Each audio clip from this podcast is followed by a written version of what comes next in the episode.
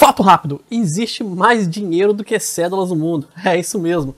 Graças à digitalização dos bancos e com o acúmulo de juros, créditos e um monte de coisa no nosso sistema financeiro, se todas as pessoas sacarem dinheiro ao mesmo tempo, os bancos quebram porque simplesmente não existe cédulas suficientes para pagar todo mundo. Curioso, né? Economizar dinheiro é algo difícil, é algo que nos faz perder a cabeça, nos sabota.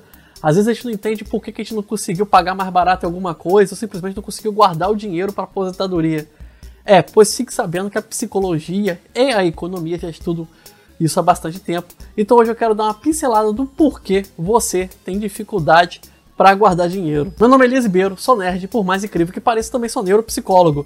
Bem-vindos ao Psiconerd Web. Dizem que economizar dinheiro é igual dieta. A gente promete começar na segunda e nunca faz. Muita gente vive essa realidade, tem dificuldade de simplesmente colocar como meta poupar e guardar mais dinheiro, mas chega na hora simplesmente não consegue guardar e não entende por quê.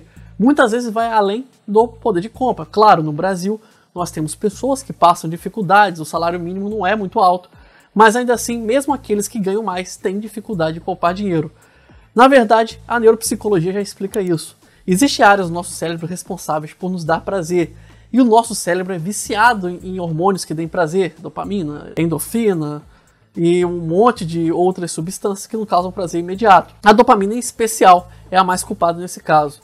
O que acontece é que o nosso cérebro não pensa em longo prazo. Ele tenta o caminho, mais, ele tenta o caminho mais curto para obter prazer. Nossos antepassados precisavam disso para sobreviver. O problema é que não combina muito com a nossa vida moderna. Então toda vez que você fica na dúvida entre comprar aquela roupa nova ou um celular que acabou de ser lançado e guardar dinheiro para apostadoria, a apostadoria sofre. Você vai guardar, você vai fazer a compra. Por quê? Porque o prazer é imediato. O seu cérebro tem dificuldade de visualizar aquilo que acontece lá na frente, por mais racional que seja. De certa forma, nós somos até meio egoístas conosco mesmo, porque nós pensamos no nosso prazer de agora, mas a gente não se preocupa muito com o nosso eu de amanhã, como se fosse uma outra pessoa, como se você simplesmente tivesse tempo para resolver isso. E a gente sabe que com as mudanças globais, políticas, econômicas, a gente nem sempre tem tempo para poder é, se preparar para o futuro. Então, em outras palavras, para resumir tudo que eu falei até agora, nós não somos programados para poupar, é algo que a gente precisa forçar. Tá, Elias, mas se isso aí é uma coisa natural, se é algo que já está inato em mim, então não tem muito que eu possa fazer. Hum, hum, hum. Não. Não. Na verdade, o grande truque é você dificultar o acesso ao dinheiro. Por exemplo, se você precisa é, guardar dinheiro, pensando no futuro, no casamento, na aposentadoria, nas férias, um plano um pouco mais longo, você precisa garantir que esse dinheiro nem cai nas suas mãos. Para quem trabalha com banco, hoje em dia tem bancos digitais que não tem nem taxa, então para quem não tem muito acesso a uma conta corrente, vale a pena abrir uma conta digital. Você pode, muitos deles, programar o débito automático para investimento. Você pode automatizar é, o envio do seu dinheiro para um produto de investimento, mesmo que seja um produto de resgate rápido, como uma renda fixa, como o CDB e outros produtos que eu não vou falar aqui porque nosso canal não é de economia, mas você acha muito fácil na internet essas informações. Isso dificulta para que você tenha acesso àquele dinheiro. Se você não enxerga, a tentação é menor. Mesmo uma conta digital, onde você coloca o dinheiro na opção de guardar e você pode resgatar com um clique mesmo nessa você já dificulta um pouco mais para que você tenha o dinheiro. Só o fato de você abrir ali, ver que aquele dinheiro está guardado, saber que vai ter perda, você já tem dificuldade. Porque aí vem um outro truque. O nosso cérebro tem dificuldade em aceitar perdas. Então ter seu dinheiro aplicado em alguma coisa dificulta, dificulta o uso. Por quê?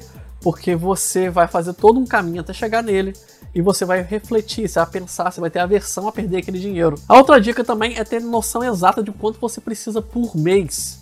Sim, para que você já tire o dinheiro das despesas e separe uma parte desse dinheiro para gastos.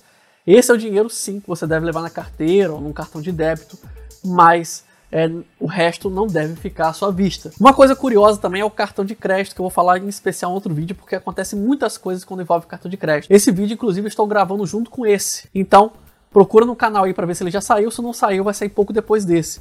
O cartão de crédito ele acessa áreas de prazer e dor do nosso cérebro. Sim, existem truques como o parcelamento que as lojas utilizam para que a sensação de perda seja menor em você, mesmo que você pague mais caro no produto no final. Ou seja, aquele dinheiro vai acabar saindo de um jeito ou de outro, mesmo que você parcele.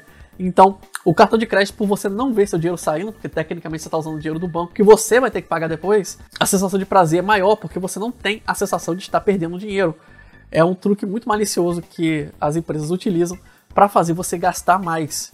E o parcelamento é um truque mais sujo ainda, porque ele causa a sensação de que a conta é menor do que ela é de verdade. E se você tem muita, muita dificuldade de ter disciplina com dinheiro, mesmo com todas essas dicas que eu falei, a última dica que eu vou deixar é compre um cartão pré-pago, como se fosse um cartão de crédito, você acha em supermercados, até mesmo na internet, um cartão recarregável e recarregue ele com o valor que você pode gastar no mês e utilize exclusivamente ele na sua carteira. Não deixe nem aplicativo no seu celular de rua se você puder para evitar que você tenha a tentação de gastar o dinheiro que você não tem. E, e como dica final, se você quiser comprar muito uma coisa, use uma regra que eu aprendi com meu professor de neuropsicologia lá na faculdade.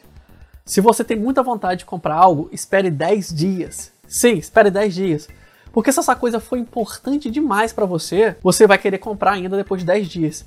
Se não for, você não vai comprar e você vai evitar uma compra por impulso. O objetivo é nunca comprar na hora, porque as compras por impulso são as que causam mais prejuízo e maior dificuldade no brasileiro na hora de economizar, ok? Isso foi só uma pincelada da psicologia na economia, o tema é muito amplo. Então, se ainda ficou alguma dúvida ou você quer sugerir um outro tópico dentro disso aí, deixa aí nos comentários, se você estiver vendo pelo YouTube ou pelo podcast. Se você está vendo por uma das duas plataformas, conheça nosso canal ou conheça nosso podcast, vale a pena, estamos em todas as plataformas. Também não deixe de curtir esse episódio, compartilhar com os amigos, com as amigas, se inscrever no canal se não fez isso. E também no podcast, se você estiver escutando isso. Isso tudo é importante demais para mim, poder crescer e também trazer maior conteúdo, de repente até comprar um equipamento um pouco melhor, já que eu quero crescer junto com vocês, beleza? Muito obrigado por sua companhia, meu nome é Elias Ribeiro, um grande abraço. Criado por Elias Ribeiro. Com trilha sonora de Kevin MacLeod Curta nossa página no Facebook Psicólogo Elias, no Twitter Alceman. Narração Ralph Ibrahim.